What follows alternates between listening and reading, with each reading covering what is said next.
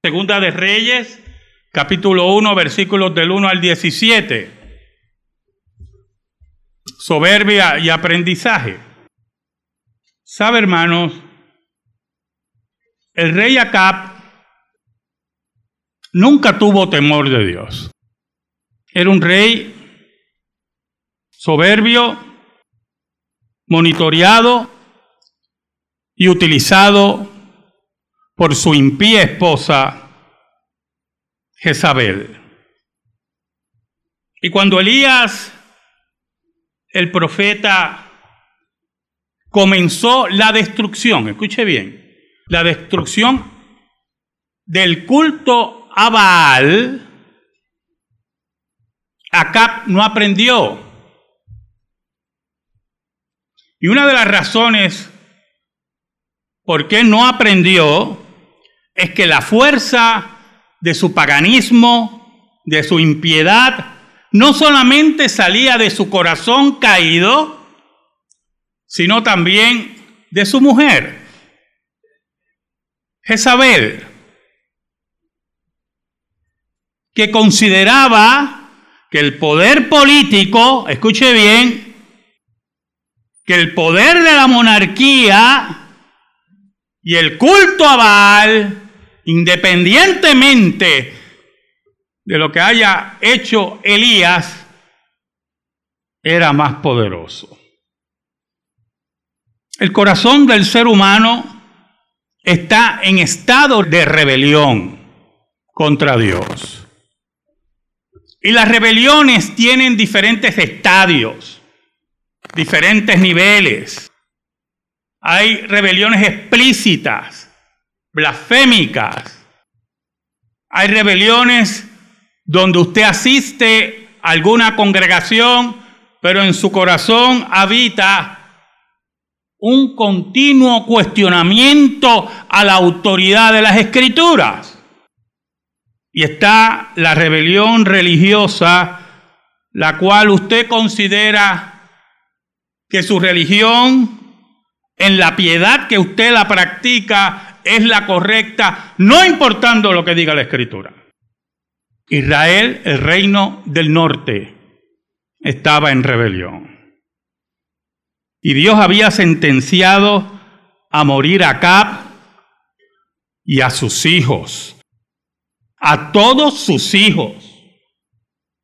Pero eso es lo que yo quiero que usted en esta mañana aprenda del texto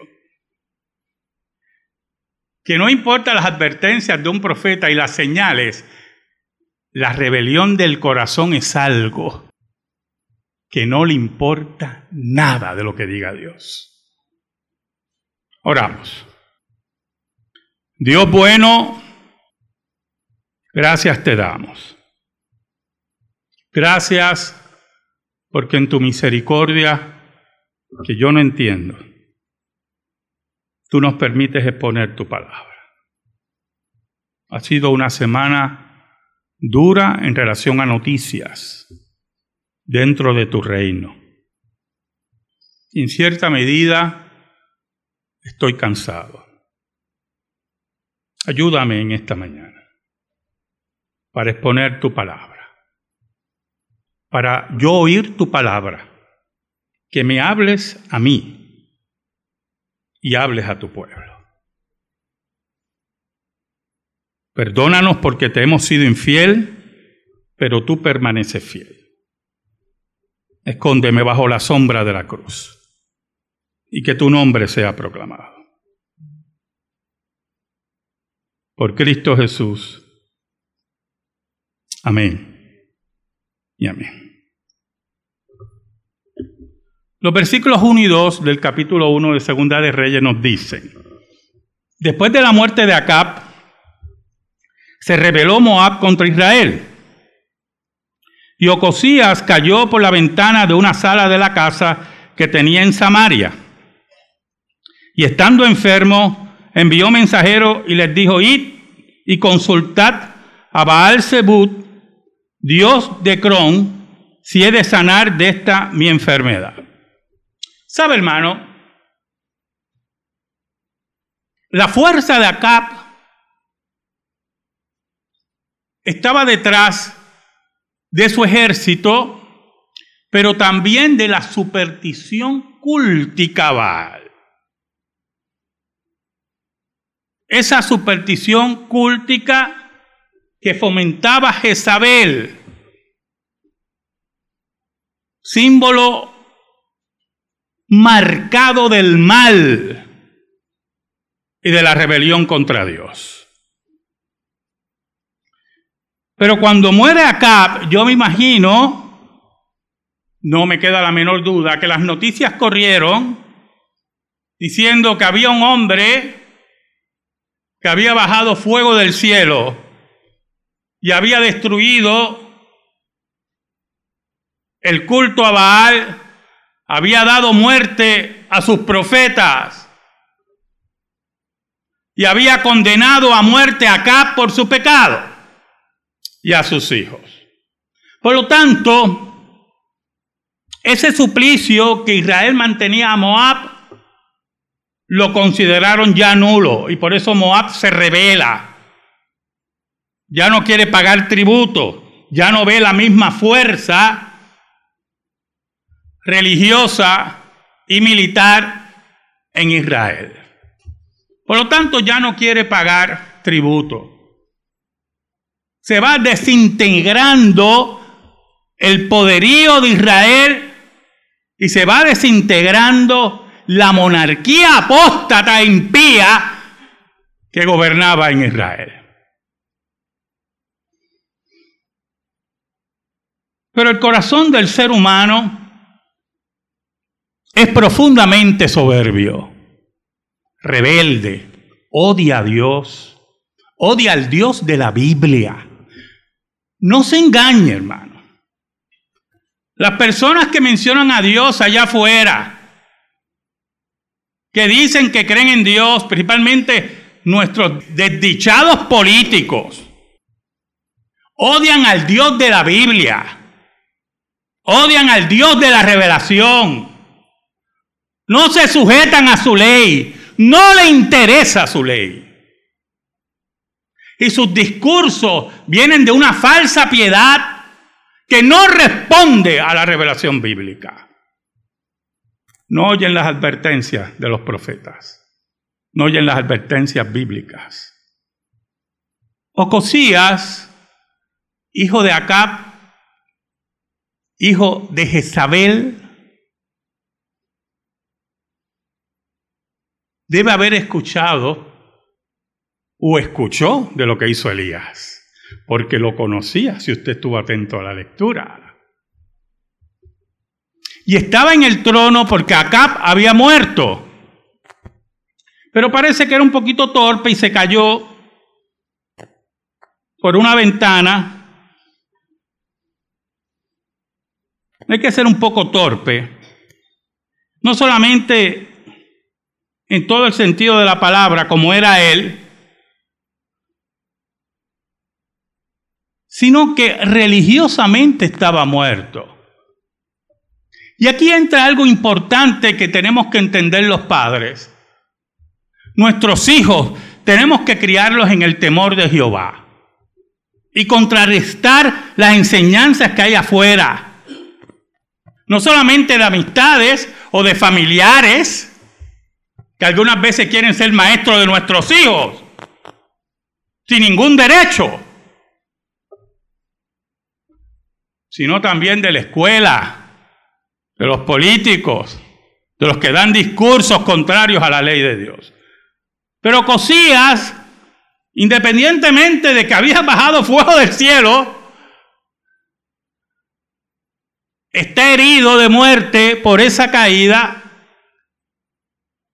Y en vez de pensar que el culto a Baal estaba en ruinas, decide consultar a Baal en otra ciudad. Una ciudad filistea, por cierto. Y le dice que mandó mensajeros para consultar a Baal Zebub. ¿Sabe lo que significa eso? Baal Zebut. Suena como una gotita, ¿verdad? ¡Tulup! Dioses de basura. El Señor de las moscas significa eso. ¿Sabe, hermano? Métase esto en la cabeza. Y si no le gusta, mire lo que usted va a hacer. Yo no estoy aquí para respetar a ningún Dios fuera del Dios verdadero. ¿O yo? Y eso usted quiero que se lo meta en la cabecita. Y si usted no le gusta, va a tener que buscar otra iglesia. Aquí los dioses de porquería que nos rodean no pueden con el Dios verdadero. Y no rendimos pleitesía ni respeto a ningún Dios, sino el Dios de Israel. Y si usted me está oyendo por Facebook, Internet y no le gusta, hay otros predicadores de basura pero yo no pertenezco a eso. Puede cambiar. Porque la soberbia del corazón es tal que se atreve a impedirnos respeto a dioses falsos y muertos. Y ese fue a buscar al Señor de las moscas. Y lo interesante es que las moscas rodean los cadáveres.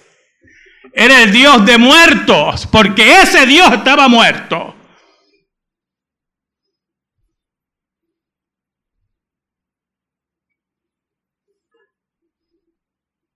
Y buscaba sanidad. A ver si me podía sanar. A ver si había sanidad para mí. Era un hombre soberbio.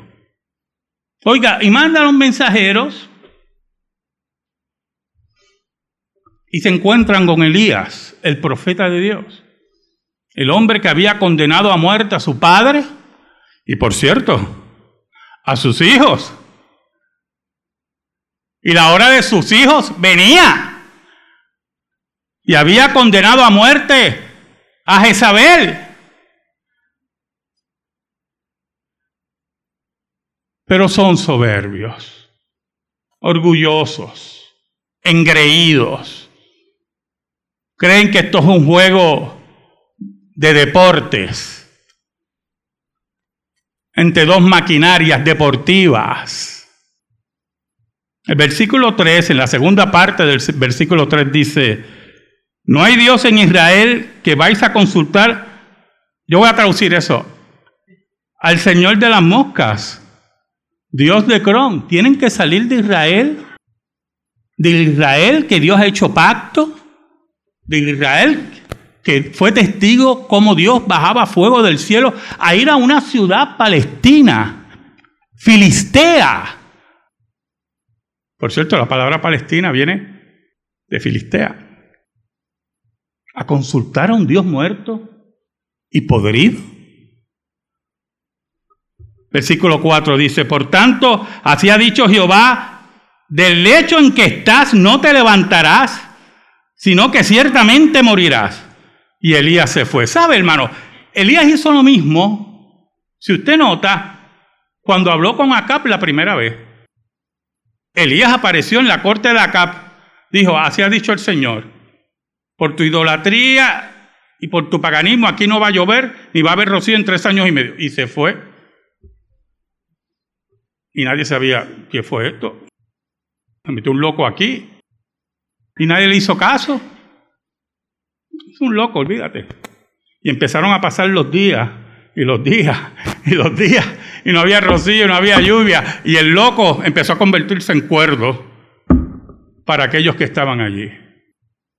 Así es la soberbia.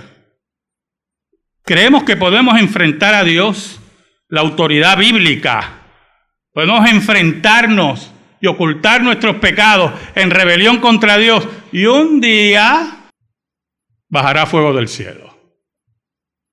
Oiga, y fueron donde el rey de nuevo y le explicaron. Él dice, pero ¿por qué vinieron tan rápido? ¿Qué pasó aquí? Nos encontramos con un hombre ahí, un varón, y nos dijo lo siguiente, mire el versículo 6. La segunda parte, así ha dicho Jehová, no hay Dios en Israel que tú envías a consultar al Señor de las moscas, Dios de Cron. Por tanto, del lecho en que estás, no te levantarás, de cierto morirás. Entonces él les dijo, ¿cómo era aquel varón que encontrasteis? Y os dijo tales palabras.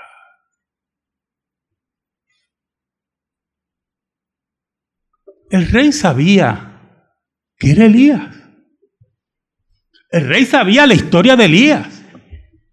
El rey sabía la muerte de su padre. El rey sabía la sentencia de Dios sobre él. Pero era soberbio.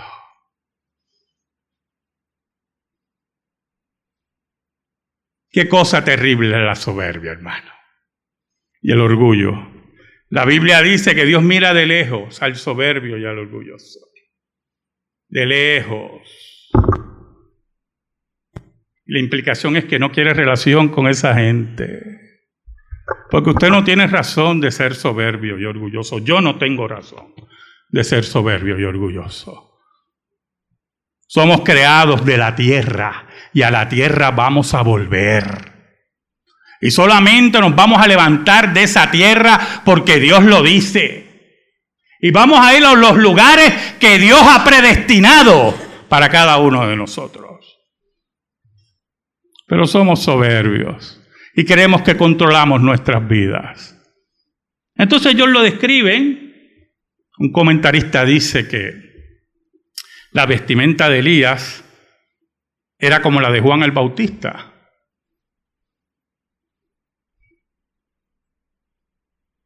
Y los que se dicen profetas hoy necesitan sortijas de 10 mil dólares y zapatos de mil dólares y traje de dos mil dólares porque son profetas de Dios. Y los verdaderos profetas, los que bajaban fuego del cielo, no necesitan esos lujos y esas mentiras en sus vidas. ¿Sabe lo que dijo el rey? Tráiganmelo. El problema era la actitud. porque Elías estaba dispuesto a ir. Pero la soberbia del rey era una rebelión contra Dios, porque el rey quería que le trajeran al profeta para matarlo. Y lo sabemos por, por lo que dice más adelante. Y para eso, mire qué interesante, manda, no sé si usted se ha dado cuenta, un contingente militar para buscar un solo hombre mal vestido. Usted leyó conmigo. Un contingente militar con un capitán y 50 soldados profesionales a buscar al profeta de Dios. A tratar de matar al profeta de Dios. La soberbia y el orgullo son así siguen escalando. Mire el versículo 9.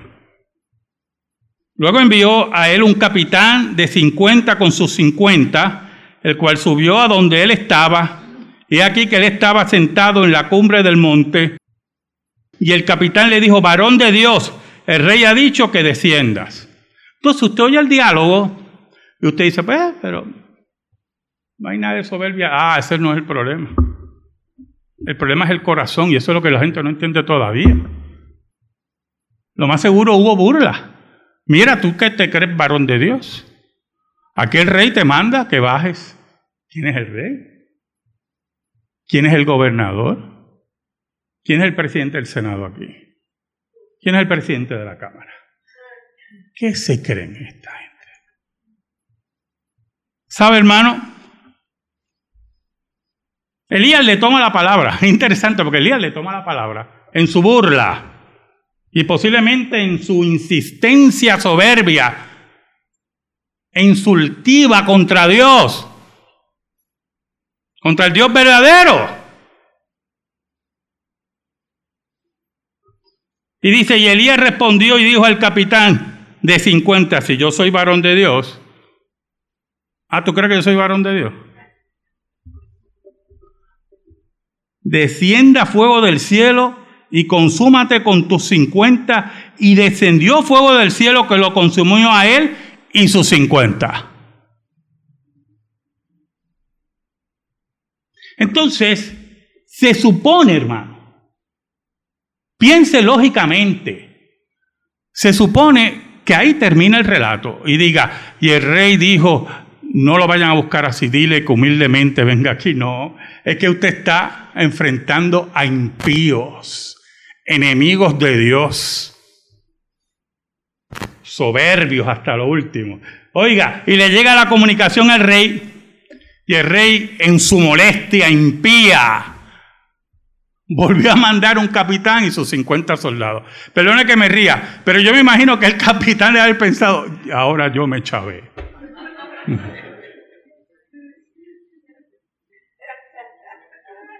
Son gente que tienen que obedecer a ese rey en ese tiempo, porque si no le cortan la cabeza automáticamente. Pero también son capitanes, gente que ha llegado a puestos. Son soldados profesionales. Y están obedeciendo a su rey, aunque esté loco. Oiga, mire cómo dice, y volvió el rey a enviar a él otro capitán de 50 con sus 50 y le habló y dijo, varón de Dios, el rey ha dicho así, desciende pronto, es que yo me lo imagino. Al pobre imbécil este diciendo, ahora desciende pronto aquí. Oh hermano, los enemigos de Dios, que creen que pueden mangonear a Dios como le da la gana y ocultar sus pecados y maltratar a la iglesia de Cristo. Oh hermanos, sus días están contados. Por lo tanto, este segundo fue más bravo, ¿verdad? Fue más capitán. Digo, no, desciende pronto aquí, ¿eh? Yo voy a poder con este. Y Elías le toma la palabra de nuevo. Y le respondió a Elías y dijo, si yo soy varón de Dios, descienda fuego del cielo, consúmate con tus cincuenta y descendió fuego del cielo y lo consumió a él y a sus cincuenta. Entonces el corazón del rey como faraón se endurece, porque son impíos réprobos, separados de Dios y separados por Dios en su santa reprobación. Y manda un tercer contingente. ¿Sabe, hermano? Cuando en nuestra soberbia caemos en la misma piedra y volvemos a caer en la misma piedra, hay algo que hay que revisar en nuestro corazón.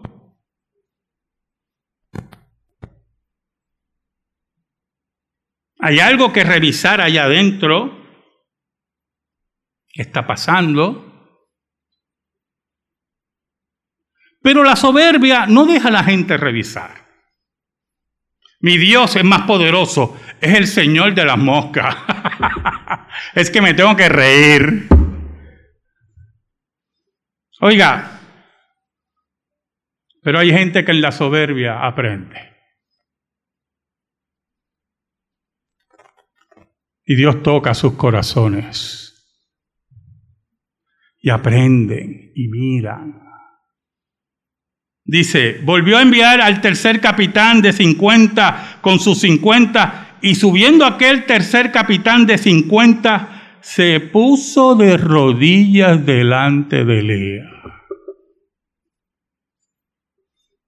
Y yo me imagino él caminando hacia Elías pensando, ¿qué hago? No quiero morir. Y no, mire, no me queda la menor duda que parte de los soldados que lo acompañaban le decían, ¿qué vas a hacer? El Dios de Elías es más poderoso. Que digan así los impíos de nuestro Dios. El Dios de los creyentes, el Dios de los cristianos es más poderoso que nuestras marchas impías y declaraciones y literatura abominable. Y aprendió. Soberbia y aprendizaje. Y se humilló delante de Elías y le rogó diciendo, varón de Dios, te ruego que sea de valor delante de tus ojos mi vida y la vida de estos tus cincuenta siervos. ¿Te oyó? Tus cincuenta siervos. ¿Sabe? Dios le había dicho a Elías que se había reservado siete mil rodillas que no se habían doblado ante la imagen de Baal ni la habían besado. Y no dudamos, aunque no lo podemos certificar, que estos 51 eran de esas siete mil rodillas. Dice, he aquí, ha descendido fuego del cielo y ha consumido a los dos primeros capitanes de 50 con sus 50. Sea estimada ahora mi vida delante de tus ojos. Ruega por su vida. Ruega por la vida de sus hombres. Aprende la lección. Aprende que hay un Dios en Israel, que no es el Señor de las moscas, el dueño del cielo y la tierra, y hace lo que quiera con la vida de los seres humanos. Mueve el corazón del rey donde él quiere, dice la Biblia.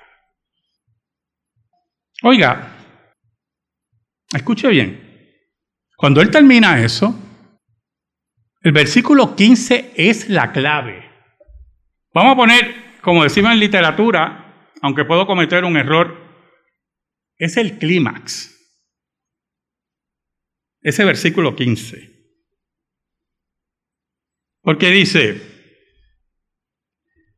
entonces el ángel de Jehová dijo a Elías, desciende con él no tengas miedo de él, o sea, él no te va a matar.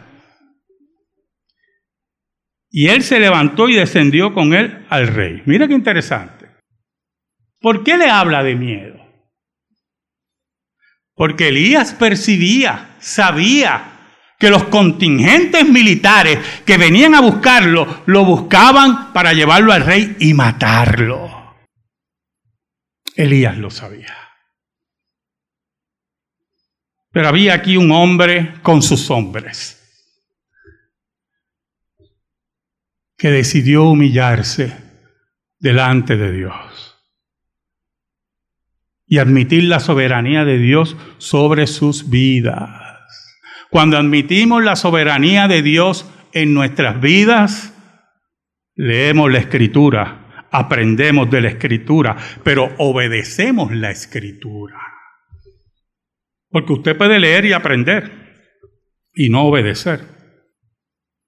Oiga, mira el versículo 16. Elías llega ya a la corte. Y Elías, que es un hombre de Dios y sabe que Dios tiene el control de todo, no cambia su mensaje. No ve al rey así moribundo. Imagínese, cayó, estaba herido de muerte y no le coge pena. ¿Oyó? No era empleado de hospicio. Ese venía a decir lo que Dios tenía que decir. Porque ese que estaba ahí lo había mandado a matar. Ese que estaba ahí consultaba a los dioses muertos. Ese que estaba ahí era cómplice del asesinato de los profetas de Dios en Israel. Y su madre le esperaba la muerte. Dice así, y le dijo, así ha dicho Jehová, por cuanto enviaste mensajeros a consultar a Baal, Zebub, Dios de Cron, no hay Dios en Israel para consultar en su palabra. No te levantarás, por tanto, del lecho en que estás, sino que cierto morirás. No le añadió el mensaje. El texto no dice que no añadió más nada. Ese era el mensaje de Dios. Y el rey se mantuvo soberbio, hermano. Pero no se atrevió a tocar a Elías. Acá entre usted y yo, no quería morir quemado. ¿Oye? Ese era el problema ahí. Versículo 17 nos dice, y murió conforme a la palabra de Jehová pues había hablado Elías. Reinó en su lugar Joram en el segundo año de Joram, hijo de Josafat, rey de Judá, porque Ocosías no tenía hijo. ¿Sabe, hermano? No solamente fue quitado del reino, sino que Dios no le permitió tener descendencia. Pero en medio de toda esa soberbia de Israel, de intentos de adorar a falsos dioses, de intentos de desobedecer la ley de Dios, de asesinar a los profetas, hubo uno que en medio de esa soberbia aprendió. Y como capitán espiritual más que militar, dirigió a sus hombres a humillarse también. Que aprendamos, hermanos, de ese capitán. Que aprendamos que no importa que en medio de la impiedad y los gobiernos que sirven a los señores de las moscas, hay un Dios sobre ellos y busca a aquellos que se humillan y abandonan su soberbia. Amén. Gracias te damos, Señor. Y que tu palabra, Señor, sea depositada en nuestra vida y en nuestro corazón. Por Cristo Jesús. Amén. Estamos en silencio, hermano.